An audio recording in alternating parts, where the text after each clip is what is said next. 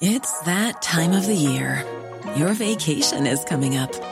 You can already hear the beach waves, feel the warm breeze, relax, and think about work. You really, really want it all to work out while you're away. Monday.com gives you and the team that peace of mind. When all work is on one platform and everyone's in sync, things just flow wherever you are. Tap the banner to go to Monday.com.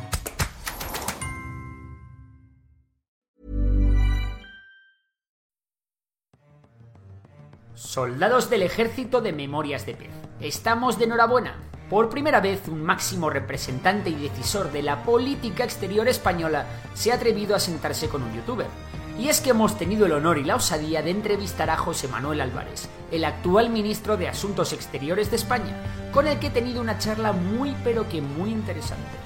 Con él hemos podido hablar de temas tan apasionantes como el futuro de la Unión Europea, la guerra de Ucrania, nuestras relaciones con Marruecos y Argelia, el auge de China, de la situación en Latinoamérica y muchas cosas más.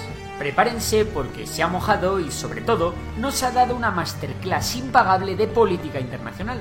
Para ello hemos venido al Palacio de Viana en Madrid, un lugar a la altura de la ocasión. Os pediría que veáis la entrevista con la mente abierta y el debido espíritu crítico pero sobre todo espero que la disfrutéis.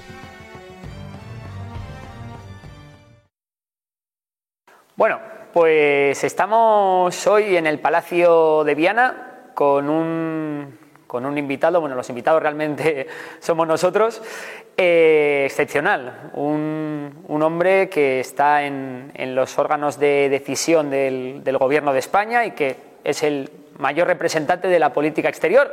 Por tanto, eh, vamos, eh, un auténtico lujo para, para, los seguidores del canal y espero que, que todos aprendamos hoy y, que bueno, tenemos la, tengamos la mente bien abierta para, para lo dicho, para aprender, para prepararnos y para que salgamos de, de esta conversación mejor de lo que entramos, eh, con más conocimiento sobre todo y con alguna que otra duda resuelta. Así que nada, sin más dilación, ministro de Exteriores de España, José Manuel Álvarez, muchas gracias lo primero por, por atendernos. ¿no? Un placer.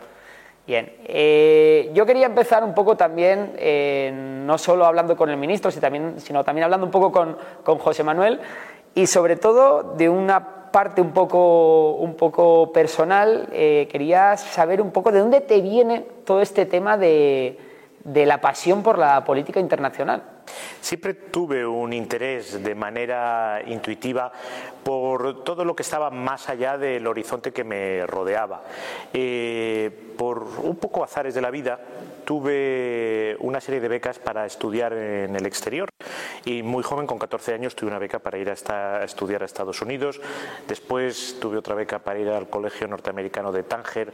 Hice un programa Erasmus en la Sorbona y un poco a lo largo de mis estudios tuve distintos contactos en distintos países y eso me permitió juzgar otras sociedades y también ver mi propio país en el encaje internacional. De ahí surge esa vocación internacional, el conocimiento de idiomas posterior que me conduce a ser diplomático de carrera y ahí ya entronco en mi vida profesional con todo lo internacional. Y para alguien que quiera un poco dedicarse a este mundillo de la política internacional o que, que se esté pensando qué carrera estudiar o incluso que quiera darle un, un giro ¿no? de timón a, a su vida, ¿qué le recomendarías? Bueno, yo creo que saber de temas internacionales, interesarse por temas internacionales, es algo absolutamente fundamental para alguien que quiera dedicarse íntegramente a eso o para cualquier persona que quiera estar hoy en día integrada dentro de los grandes canales de información y de decisión. Siempre se habla de que entre lo exterior y lo interior se difuminan las fronteras, pero lo hemos visto en la pandemia, lo hemos visto en, la crisis energética, lo estamos viendo en la crisis tras la agresión rusa a Ucrania. Aspectos importantísimos de la vida de los españoles y de los europeos no se deciden internamente, sino en coordinación con otros o incluso en otros sitios, como puede ser en este caso en el Consejo Europeo en Bruselas, las vacunas que nos ponemos, los suministros energéticos que recibimos, la moneda con la que compramos, necesitamos actuar con otros. Y por lo tanto un buen conocimiento del entorno internacional aprender idiomas, ser capaz de expresarse y de leer en ellos y sobre todo tener empatía con el exterior es fundamental para quien quiera dedicarse a cualquier tema internacional. Y, tú a nivel personal, ¿tuviste algún hecho puntual que te acercara un poco al mundo de la política internacional o fue una cosa vocacional que desde pequeñito decías, yo quiero ser, yo quiero dedicarme a esto, ¿no? A esto. Me interesó pero yo creo que el hecho de haber tenido esas becas que me permitieron estudiar en el extranjero, en países distintos, eh, Estados Unidos, Francia, eh, países además muy insertados dentro de todo lo que es la comunidad internacional, fue decisivo. Fue decisivo para aprender idiomas, fue decisivo para generar esa capacidad de empatía con personas eh, de otros países que son fundamentales para luego trabajar en el terreno internacional y la diplomacia. Bueno, y tenemos que comentar algo, eh, que eres padre además de, cuatro hijos, si no, si no estoy más mal informado. Eh, yo siempre digo que, el tiempo es la, divisa más valiosa del siglo XXI y supongo que, para ti mucho más. ¿Cómo se lleva eso de, ser ministro y padre? Y supongo que la agenda estará a tope, claro. Difícilmente, evidentemente, y seguro que si hicieras esa pregunta a mis hijos, te dirían que les gustaría pasar mucho más tiempo conmigo del que pasan. Pero lo que sí tengo claro es que ese aspecto de padre, ese aspecto personal, familiar, es fundamental para mí, no pienso renunciar a ello y es fundamental incluso para mi equilibrio personal y profesional. Así que intento compaginarlo tanto como pueda, pero estoy seguro que mis hijos, que son muy benevolentes conmigo, pero si dijeran la verdad, probablemente considerarían que ojalá pudiera pasar más tiempo. Un poquito más, normal. Yo creo que les pasa muchos, les pasa a muchos hijos al final. Em, bueno, metiéndonos ya un poco más en, materia, ¿no? Eh, una cosa que igual mucha gente no entiende, pero que yo creo que es fundamental, es que exista la, figura del ministro de Asuntos Exteriores. Em, pero, ¿por qué dirías que es necesaria esta figura y, sobre todo, eh, qué funciones tiene un ministro de Exteriores?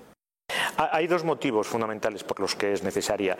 Una buena parte de la vida, de la vida cotidiana de eh, nuestros ciudadanos y de los asuntos internacionales son asuntos globales que se tratan de Estado a Estado. Y por lo tanto son relaciones gobierno a gobierno. Y es muy importante tener una figura exclusivamente dedicada 24 horas al día, 7 días a la semana a esas relaciones que son fundamentales. Pero además, en un mundo tan globalizado, y tan interdependiente, muchas de las cosas vitales, de las decisiones vitales que hace un siglo se tomaban a nivel nacional o se podían canalizar o encauzar eh, a nivel nacional, necesitan una respuesta internacional y global. La lucha contra el cambio climático, eh, la canalización de los flujos eh, migratorios irregulares, crisis como la guerra de agresión a Ucrania y la respuesta a sus consecuencias económicas, desarrollar una vacuna y hacer frente a las consecuencias económicas y sociales del COVID cosas importantísimas, la vacuna, nuestra moneda común con los países europeos, asegurar los flujos energéticos en esta situación, necesitan de contactos internacionales. Y ahí es donde el ministro y el Ministerio de Asuntos Exteriores juegan un papel fundamental para poder trasladar las posiciones, en este caso de España, a la comunidad internacional y para poder comprender y explicar las posiciones internacionales dentro de España. Entiendo. Yo me acuerdo cuando, cuando empecé a trabajar en una gran empresa, era estadounidense, que, que me frustraba un montón el tema de que todo iba muy lento. En todos los procesos, para cambiar cualquier cosa, había que hablar con muchísima gente, coordinar a varios departamentos. Y me pregunto si ocurre lo mismo en la, en la política internacional, eh, si te gustaría hacer más cosas de las que realmente eres capaz de hacer. Bueno, yo tengo la suerte de tener un formidable equipo humano. El Ministerio de Asuntos Exteriores de la Unión Europea y Cooperación son cuatro secretarías de Estado y 5.400 mujeres y hombres extraordinarias muy experimentados todos en, estos temas y sin los que sería imposible hacer todo lo que eh, se hace desde el Ministerio. Eh, lo que eh, sí está claro es que es muy importante priorizar para poder hacer todo aquello que se quiere hacer. Hay múltiples frentes, múltiples cosas. En política internacional uno evidentemente no es solo que no pueda controlar los acontecimientos, sino que no tiene muchas veces eh, ni, siquiera una previsión, porque son decisiones o hechos que ocurren en el exterior, no es como cuando ocurren dentro de España, donde el gobierno tiene mucho más eh, control sobre eh, la situación y las, y las previsiones. Y por lo tanto lo que sí es importante es priorizar todo es importante, no todo es necesariamente urgente, ni tiene necesariamente la misma importancia. Yo creo que esa es la gran labor que hay que hacer. Muy bien. Y yo recuerdo una vez leer en una entrevista a la canciller Angela Merkel que hablaba de que, de que ella se entendía relativamente bien con, con Vladimir Putin porque ella era capaz de hablar ruso y él de hablar alemán. Y me preguntaba, esto me hizo pensar si a día de hoy en las relaciones internacionales es muy importante ese feeling humano entre líderes, entre políticos, o si eso ya ha pasado a un segundo plano. No, por supuesto, por supuesto es, importante ese, feeling, es importante eh, tener un eh, pozo común de valores, estar de acuerdo en que la democracia, la diversidad, el pluralismo, el Estado de Derecho, cosas como esas son muy importantes y acercan a otros, evidentemente, hablar idiomas. El poder hablar en el idioma del otro es también un primer paso, extenderle un poco la mano, ¿eh? igual que lo hace cuando habla tu idioma, pero al final la guía fundamental que tenemos para dirigir lo que es una acción exterior es guiarnos por los intereses de España y de los españoles. Y eso es defender sus intereses y promover sus valores. Esa es la verdadera guía que nos une. Pero evidentemente el contacto personal es algo muy importante en las relaciones internacionales. Claro, entiendo. Em, bueno, como no, podría ser de otra manera y metiéndonos ya un poco más en, en vereda, tenemos que hablar un poco de, la OTAN. Y lo primero y más importante, que me parece, ¿qué le dirías a, toda esa gente que, yo, que estoy de tratar con, muchos seguidores, eh, soy consciente de que existe, a toda esa gente que em, cuestiona que España sea miembro de la OTAN? Bueno, en primer lugar, que esa fue una decisión que en su día tomamos todos los españoles. Tal vez algunos de tus seguidores no lo sepan, pero España es el único país miembro de la OTAN que hizo un referéndum para su entrada. Eh, no fue una decisión de un gobierno, lo decidimos todos los españoles y hubo un voto mayoritario y democrático para ello. En segundo lugar, ese voto democrático y mayoritario se ha ampliado. Las encuestas demuestran que estamos por encima de un 80% de apoyo a la presencia de España tras la agresión rusa a Ucrania. Pero además les explicaría que la OTAN no es una alianza ofensiva, es una alianza defensiva. No es una organización para promover guerras, sino simplemente para garantizar la seguridad de los españoles y del resto de ciudadanos de los aliados de la OTAN, que protege su flanco este, pero también el flanco sur, en el que España está en primera línea y del que podrían eh, provenir amenazas. Y también que se fijen un poco en el entorno, que piensen que estamos en unos momentos en los que la seguridad euroatlántica se ha transformado, que dos países como Suecia y Finlandia, cuya seña de identidad era la neutralidad, han pedido el ingreso en la OTAN porque consideran que lo que era el esquema de seguridad que garantizaba la paz y la tranquilidad de sus ciudadanos, que era la neutralidad, ya no existe después de esa agresión.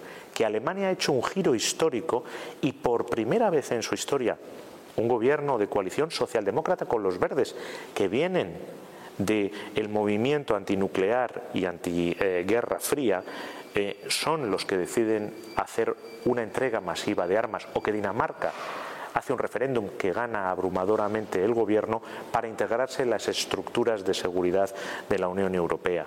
Así que, tanto porque fue una decisión democrática, como porque tiene el apoyo mayoritario de los españoles, como porque es una alianza defensiva que hoy todos los países europeos plebiscitan como la mejor garantía de seguridad para sus ciudadanos, es importante que España esté en la OTAN.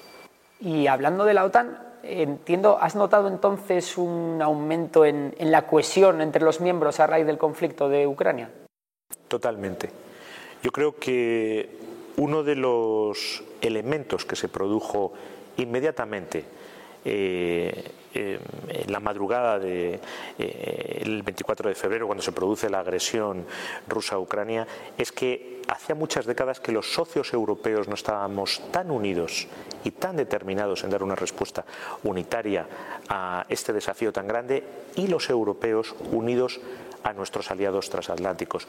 Yo creo que todos estamos de acuerdo en que la cumbre de Madrid, del que sale el concepto de Madrid, el concepto estratégico, el nuevo concepto estratégico de la OTAN, fue un éxito. Por supuesto fue un éxito de país, un éxito de España, un éxito organizativo, pero también fue un éxito de la organización. Bueno, es que nos encontramos ante un conflicto que no se ve algo nada a nivel mundial de estas características, posiblemente desde la invasión de Irak de, 2003 o en Europa, ¿no? desde el conflicto de, los Balcanes. Em, ¿Se podía haber evitado llegar hasta aquí? Eh, ¿Notas que quizás la OTAN o la Unión Europea haya podido hacer algo más por no llegar hasta, hasta este punto? Esta es una pregunta muy importante porque hay gente que tal vez por desconocimiento mm, se lo plantea o hay países en el mundo que no están situados en Europa y por lo tanto no, no conocen cómo se gestó eh, esta agresión eh, ilegal.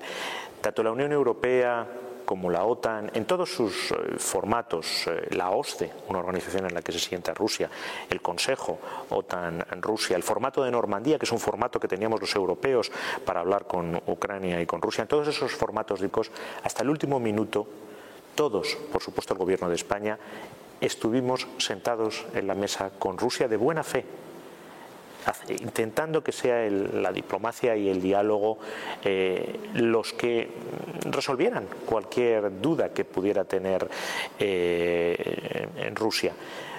Hay que tener claro que esta guerra solamente la ha querido una persona, que es Vladimir Putin. Ni la Unión Europea, ni la OTAN, ni ningún gobierno, por supuesto, el gobierno español, no, no han querido esta guerra.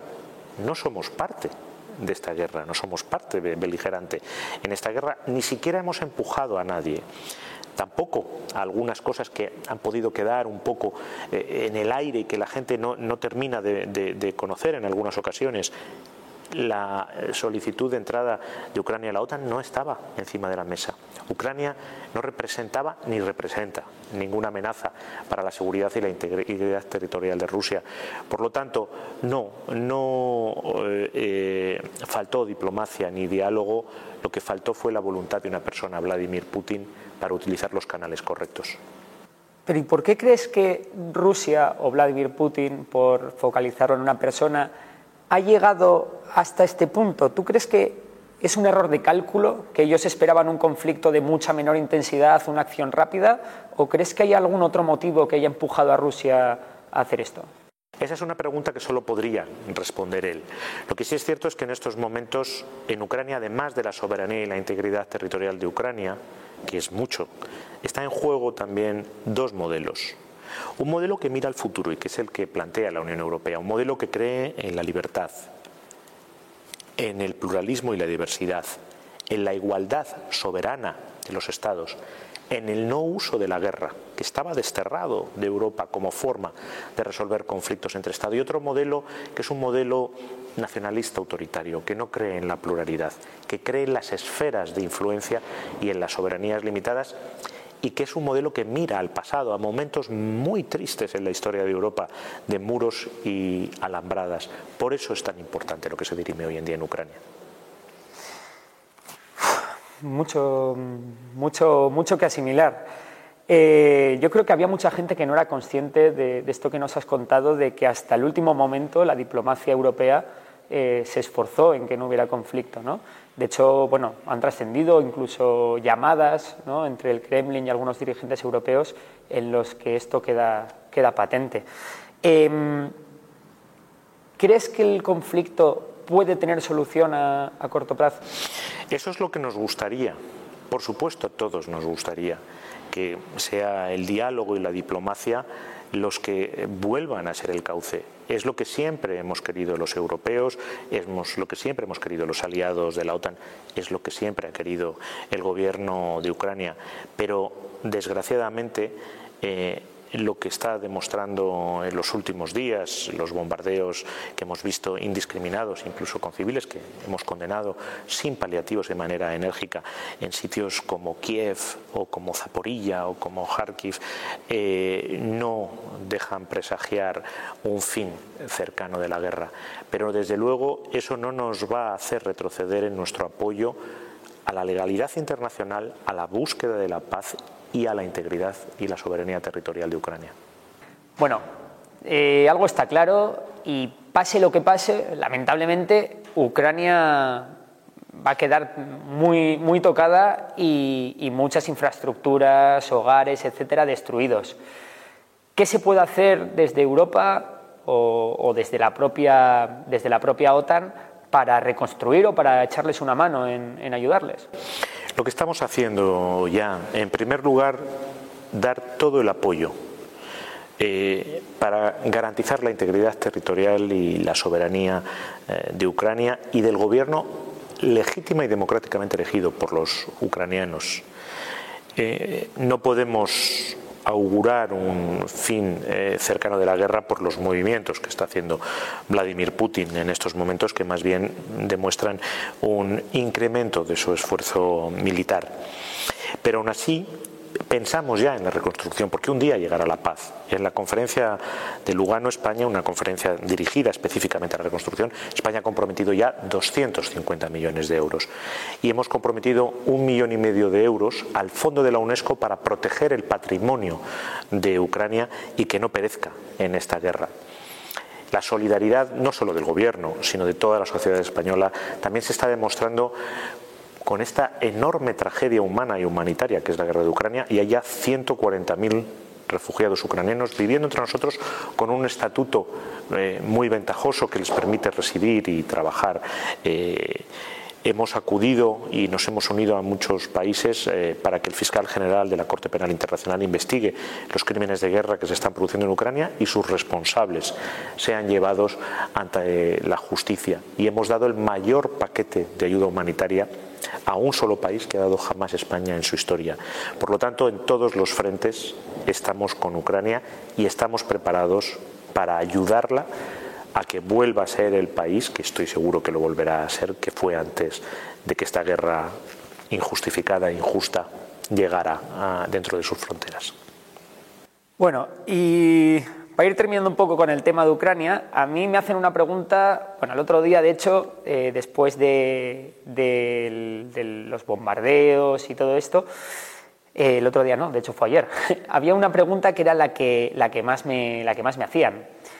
Eh, estamos, yo soy muy optimista respecto a esto, pero me gustaría conocer tu opinión. Si estamos al principio de una hipotética tercera guerra mundial o es algo que que tú veas que corremos el riesgo de, bueno, que corremos el riesgo de, caer en ello. No, no estamos ante un riesgo de tercera guerra mundial. Estamos ante una guerra ilegal de agresión de Rusia a Ucrania. Y lo que está en juego son algunos principios fundamentales del derecho internacional, de la legalidad internacional y del derecho internacional humanitario la igualdad soberana de los estados, la intangibilidad de las fronteras. No se pueden hacer simulacros de votación para anexionarse territorios eh, por la fuerza. No se pueden bombardear ciudades impunemente y que los objetivos sean plenamente civiles. Pero no, no estamos ni en la Tercera Guerra Mundial ni al inicio de la Tercera Guerra Mundial. Por tanto, ¿no ves un riesgo de una hipotética escalada nuclear? En estos momentos no hay ningún indicio de que eso sea así. De vez en cuando hay palabras por parte de dirigentes rusos que indican que ellos poseen el arma nuclear, pero no, nada indica eh, que eso vaya a ser así. En estos momentos estamos en una guerra convencional a gran escala en el cual no se distingue entre objetivos militares y civiles.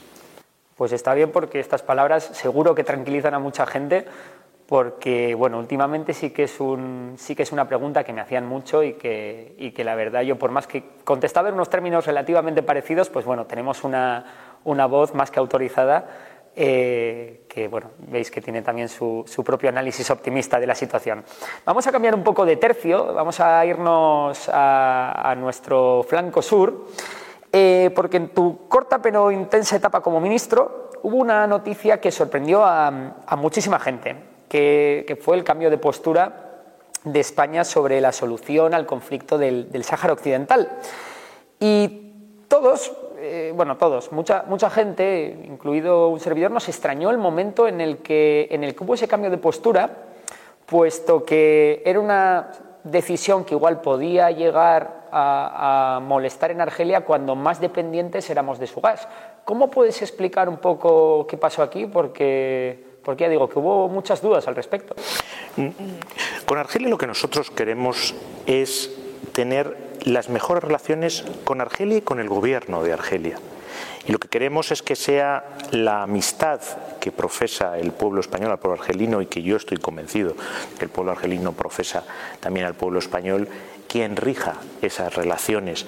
Eh, queremos tener las mismas relaciones de vecindad que tenemos con todos nuestros vecinos o las mismas relaciones que tenemos con todos los demás países árabes basadas en el beneficio mutuo en el respeto mutuo, en la no injerencia de asuntos internos. Y lo que siempre hemos buscado es desencallar un conflicto que dura ya medio siglo, eh, apoyando al enviado personal del secretario general de Naciones Unidas, Estefan de Mistura, con el que yo me he reunido ya en cuatro ocasiones, la última vez hace eh, muy pocos días, y que se desencalle por fin este conflicto. De hecho, hay mucha gente en España también que, pide más mano dura con, nuestros vecinos. Algunos lo piden con Argelia, otros con Marruecos. Eh, ¿Por qué es importante llevarnos bien con nuestros vecinos? Un objetivo prioritario más en estos momentos es tener las mejores relaciones posibles con todos nuestros vecinos. España es un país que cree en la amistad con los otros países y con los otros pueblos, mucho más con nuestros vecinos. Si tomamos el ejemplo de Marruecos, con el que tenemos una hoja de ruta eh, en la declaración hispano-marroquí del, del 7 de abril, vemos que esto es mutuamente beneficioso. Eh, se han reabierto eh, las fronteras con Ceuta y Melilla, lo que ha permitido que muchas familias vuelvan a reencontrarse desde hace muchos años. Se ha restablecido las conexiones eh, marítimas tan importantes para puertos como el de Tarifa o el de Algeciras, o que la operación Paso del Estrecho, que permite a tantos marroquíes regresar de toda Europa para pasar sus vacaciones en Marruecos, y que solamente las provincias de Cádiz y Málaga representan 1.300 millones de euros. Se ha incrementado el comercio en un 30%, en máximos históricos, 7.000 millones de euros de comercio. Marruecos se ha convertido en el quinto inversor en España y cuando vemos que los flujos migratorios irregulares literalmente eh, eh, cogen proporciones increíbles en todas las rutas migratorias europeas, en los Balcanes se triplican en los últimos meses, la ruta migratoria de España es la única que desciende eh, sensiblemente. Eso la cooperación contra las mafias que trafican con seres humanos, la cooperación en la lucha antiyihadista, solo podríamos hacerlo si, eh, no, cooperando como lo hacemos con nuestro vecino marroquí. Eso, por coger un ejemplo de nuestro vecino, el que está justo enfrente de nosotros, es extensible. Eh, las relaciones de cooperación en un mundo globalizado e interdependiente son siempre más beneficiosas y, si me lo permites, más inteligentes que aquellas de confrontación. Sin embargo, como cada, guiño que se le hace a Marruecos o a Argelia, indistintamente, sienta fatal en el otro país, porque al final son dos países, eh, permíteme la expresión, que, no se pueden ni ver. ¿no? Eh, ¿Cómo es lidiar con dos socios estratégicos que entre, ellos, entre los que hay tantos problemas? Como te decía anteriormente, nosotros queremos tener las mejores relaciones con todos nuestros vecinos, con todos, basadas además en los mismos principios, que sea la amistad entre nuestros pueblos los que los guíen, que sean mutuamente beneficiosas, que no haya acciones unilaterales, que sean de respeto mutuo, que no haya injerencia en asuntos internos. Eso es lo que queremos y eso es por lo que yo trabajo todos los días. Bueno, hay otro evento que, con el que tuviste que lidiar en, bueno, hace ya más de un año, en, verano de, 2021, que fue la retirada de la coalición internacional que, que había en Afganistán ante el avance de los talibanes. Pues más de un año después, Afganistán no es más que un vago recuerdo en la memoria de, mucha gente, desgraciadamente. Em, ¿Cómo viviste aquellos días frenéticos desde que llegaron los primeros reportes del avance talibán hasta que al final se tuvo que dar la, evacuación?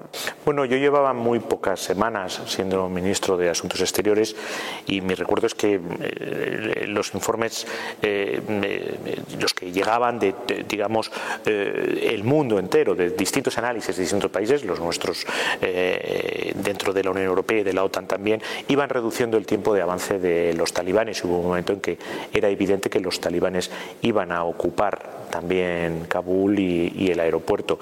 Y desde luego tuve muy claro desde el primer momento que el esfuerzo que tenía que hacer eh, España era conseguir que todos los españoles abandonaran el país en condiciones de seguridad y también que nuestros colaboradores afganos y sus familias, aquellos que habían pasado tanto tiempo con nosotros lo pudieran hacer. Ese fue el compromiso que adquirimos, de no dejar a nadie atrás y lo estamos cumpliendo. Son ya tres operaciones específicas.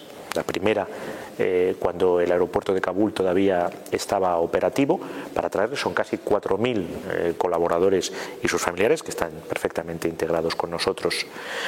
También, según se fueron desarrollando esas operaciones, vimos que había personas especialmente amenazadas juezas, activistas de los derechos humanos, personas que pertenecían a minorías y ya que íbamos a hacer ese esfuerzo de desplazar en la medida de nuestras posibilidades, porque desgraciadamente hablamos de números muy grandes de personas, también decidimos contribuir eh, a paliarlo.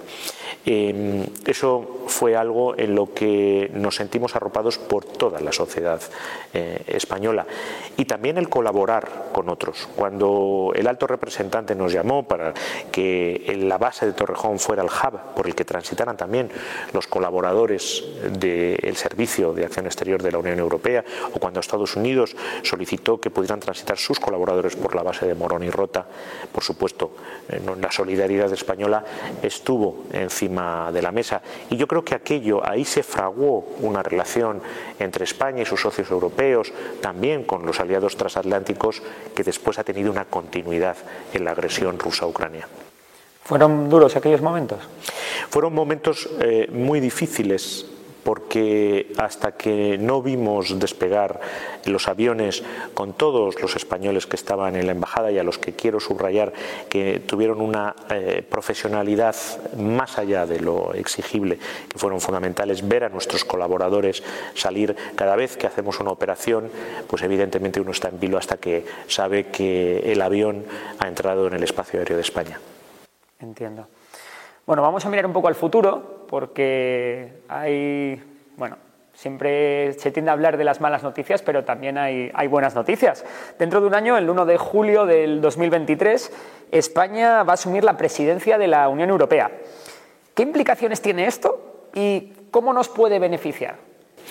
Ese va a ser un momento muy importante, muy importante para Europa, muy importante para España también, igual que la cumbre OTAN fue un éxito de país, y también un éxito para la organización.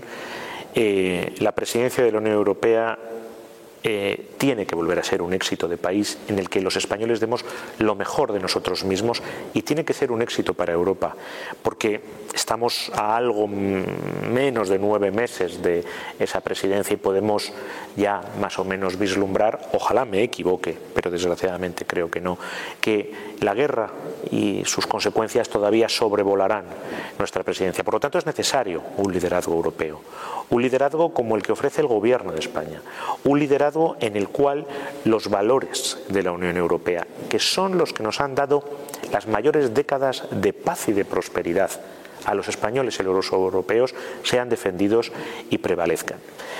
Va a ser un momento en el cual todos los europeos van a tener los ojos girados hacia España y van a conocer la riqueza de nuestro país, nuestra diversidad. Vamos a acercar España a Europa en primer lugar y por eso hemos tomado la decisión de que todas las comunidades autónomas van a tener por lo menos un Consejo Europeo informal y vendrán, por lo tanto, todos los ministros de un ramo determinado a cada una de las comunidades autónomas. Vamos a diseñar una programación cultural que permita eh, conocer lo que es nuestra cultura y al mismo tiempo es la gran oportunidad para acercar Europa y sus valores a España y nuestros valores que son plenamente europeos. Una presidencia da impulso político, no decide por sí sola. El Consejo, la Comisión, el Parlamento Europeo, por supuesto, siguen plenamente vigentes, pero sí que prioriza establece agendas. Y hay elementos fundamentales como la reordenación del mercado energético europeo, eh, seguir con la puesta en marcha de mecanismos para conseguir una recuperación económica plena de la crisis del COVID-19 y hacer frente a las consecuencias económicas y sociales de la guerra de Ucrania o que Europa de nuevo vuelva a mirar a América Latina, y por eso vamos a hacer una gran cumbre Unión Europea-América Latina, todo eso son prioridades que van a estar en la agenda española. Luego hablaremos de Latinoamérica porque tenemos ahí también alguna preguntilla. Em, pero hablando de la Unión Europea, tanto el gas de Argelia como el gas eh, natural licuado procedente de Estados Unidos, de Qatar, parece que van a ser recursos estratégicos. Eh, y España ahí está muy bien posicionada porque somos una potencia en regasificación, tenemos muy buena infraestructura. Eh, sin embargo, vemos que ahí está como Francia medio poniéndonos la zancadilla con el tema del MidCat y todo esto. Y eso me surgen dos preguntas. La primera es, ¿cómo ¿Cómo se lidia eh, dentro de la Unión Europea cuando dos países tienen intereses contrapuestos, pero tenemos que actuar como una unión? Y, la segunda es un poco cómo ves este futuro energético de la Unión Europea y, qué encaje puede tener España dentro de, esa política energética. En primer lugar, yo creo que todos los europeos tenemos claro que la mejor forma de atravesar cualquier crisis es juntos, unidos, de manera solidaria. Si comparamos cómo se salió de la crisis financiera del 2008 a cómo salimos de la crisis del COVID-19 o cómo estamos afrontando esta, descubrimos que juntos, solidarios y unidos salimos antes, en mejor forma y dejándonos el menor número posible de gente atrás.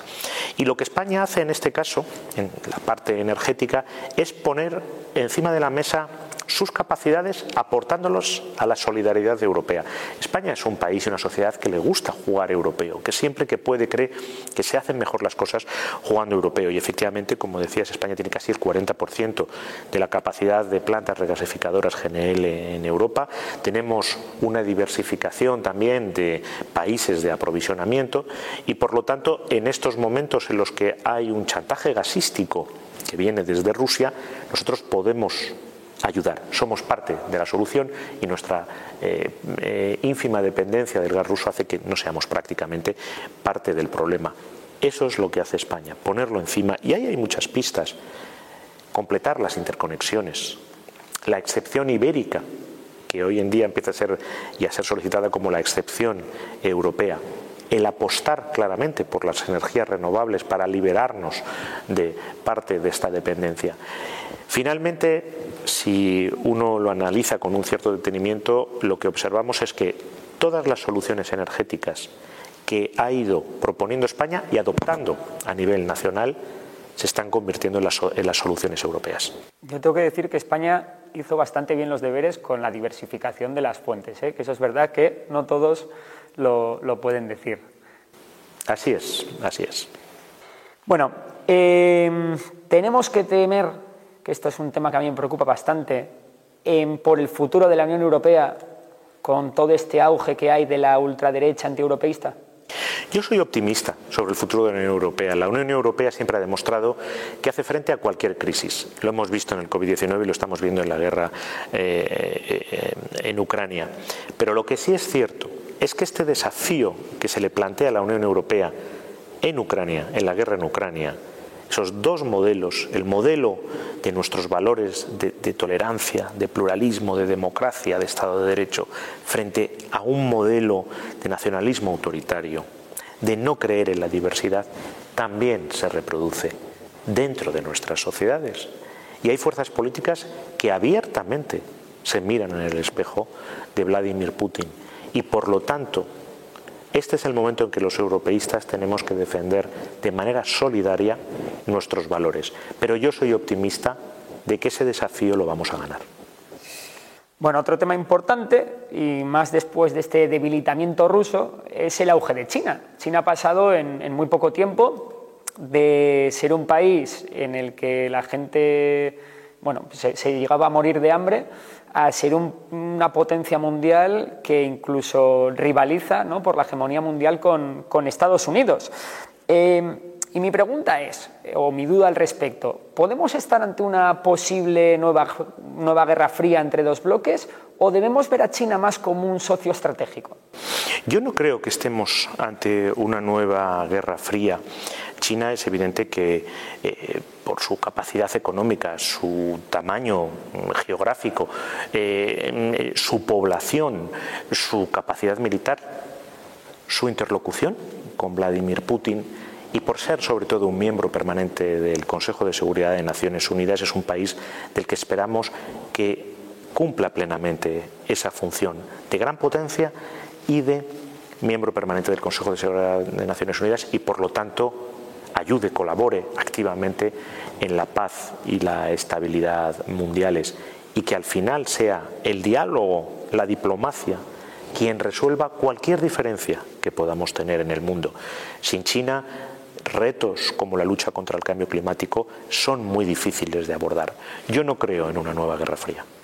A pesar de que haya ese pequeño conflicto abierto en Taiwán, ¿crees que ¿Puede acabar la cosa como Ucrania o no son situaciones comparables? Nada indica en estos momentos que vaya a haber, por supuesto, ningún conflicto al respecto. Y lo que desde luego España quiere es que sea el diálogo y la diplomacia los que resuelvan cualquier diferencia que pueda haber o cualquier duda que alguien pueda tener al respecto sobre cualquier situación. Bueno, vale, vamos a volver a cambiar de, sitio del mundo. Estamos haciendo un repaso bastante, bastante grande. ¿eh? Eh, bueno, siempre que hablamos de Occidente, eh, se nos viene a la cabeza pues, la OTAN, Estados Unidos, la Unión Europea, pero, pero también existe hoy una gran comunidad hispanohablante en Latinoamérica. Creo que son más de 600 millones de personas los que actualmente hablan, hablan español. Y ¿Crees que es posible la construcción de un bloque, iberoamericano eh, con peso real en la geopolítica mundial? ¿O por el contrario, Latinoamérica aún necesita una mayor cohesión entre sí? Yo creo que existe una forma de ser y estar iberoamericana en el mundo que nosotros tenemos eh, unos valores, una forma global de ver el mundo que es propia a los iberoamericanos y que el idioma que nos es común es vital en todo ello. De hecho, la comunidad iberoamericana de naciones es un éxito. Es un éxito de cómo eh, países que se encuentran a ambos lados del Atlántico, se reúnen bianualmente, generan un programa de trabajo y camino de la cumbre de República Dominicana en marzo del año que viene, eh, yo estoy convencido de que tras estos años de pandemia, donde por fin eh, los líderes se van a poder reunir presencialmente, vamos a relanzar y a dinamizar esa comunidad. Y además, España va a liderar dentro de la Unión Europea, precisamente en su presidencia, que la región más eurocompatible del planeta, porque comparten los valores de multilateralismo, de creencia en la democracia, de respeto a los derechos humanos con los europeos, vuelva a estar en el centro de la agenda europea. ¿Y es fácil mantener esos lazos, ese arraigo histórico y cultural entre Latinoamérica y, y España? Para España todos los países de América Latina son igualmente importantes, independientemente del color político del gobierno de turno en ese momento, de su tamaño, de dónde están situados, del interés que puedan tener para nuestras empresas o no, porque todo lo que hacemos juntos, todo nos multiplica. Y por lo tanto, es mutuamente beneficioso todo lo que hacemos trabajando como iberoamericanos. Muy bien. Pues ahora para acabar un poco esta entrevista, que creo que ha sido muy interesante y creo que la gente ha aprendido mucho, la verdad, em, vamos a hacer un bloque con preguntas cortas, eh, a ver si te atreves, ¿no? Me atrevo, me atrevo. Venga, vamos con ello. ¿Cuál ha sido tu momento más difícil como ministro? Sin duda alguna, eh, eh, la madrugada del 24 de febrero, cuando a las 5 de la mañana el alto representante, me, Josep me llama para anunciarme que ha empezado la agresión rusa a Ucrania. A mí me pilló viniendo de fiesta, también despierto, imagínate. Eh, me puse a trabajar también, claro. bueno, eh, ¿y el mejor recuerdo que tienes como ministro? Tengo muchos. Eh, recuerdo cuando el primer avión que salía de, aterrizaba del aeropuerto de Kabul, aterrizaba en España, que había salido cuando se abren las puertas y vi a nuestros primeros colaboradores, a la gente de nuestra embajada, a esos niños que venían con los colaboradores, ese fue un gran momento. Cuando en Moldavia tuve un encuentro con varias mujeres ucranianas que iban a venir a España en, los primeros aviones de refugiados ucranianos y me preguntaban eh, con un traductor si se las iba a coger bien y yo les decía que seguro que sí, veía el brillo en sus ojos como lo veía en esos niños afganos de un futuro alejado de la guerra o por ejemplo la llamada telefónica que tuve con los presidentes de Ceuta y Melilla para anunciarles que se reabría la frontera. Qué bueno. ¿Un político que hayas tenido como referente? Manuel Azaña. Manuel Azaña. Eh, ¿Y algún político, vamos a decir, que no sea de. Que, esté en las antípodas ideológicas al que le tengas mucho respeto, bien sea retirado o, en activo? Angela Merkel no es de mi familia política, pero compartimos los valores europeos. Siguiente, vamos a ver. Eh, ¿Un destino en el que retirarte? Cualquier sitio en España. ¿Qué le falta a la política? En ocasiones, a veces, darnos cuenta que lo que nos une es mucho más que lo que nos separa. ¿Y qué le sobra a la política? Sin ninguna duda, ruidos, bulos y noticias falsas. ¿Una anécdota así un poco divertida como ministro? Pues mira, eh, llevaba yo pocos días de ministro e iba eh, caminando por la calle de Alcalá y se me acercó una persona y me dijo, oye, eh, ¿te pareces mucho a este ministro? Y yo le dije, al de exteriores, ¿verdad? Y me dijo, sí, digo, me lo dicen mucho. Y siguió caminando. Muy buena esa. Y ya por último, eh, bueno, una pregunta ya típica entre los seguidores de, Memorias de Pez, porque yo la hago mucho eh, en todos los ámbitos de, la vida. Em, ¿Cuál es tu siglo favorito? Este, el siglo XXI, porque los ciudadanos somos los protagonistas. Bueno, pues ya estaría. Eh, muchísimas gracias por, esta conversación. Creo que la gente la, va a agradecer mucho.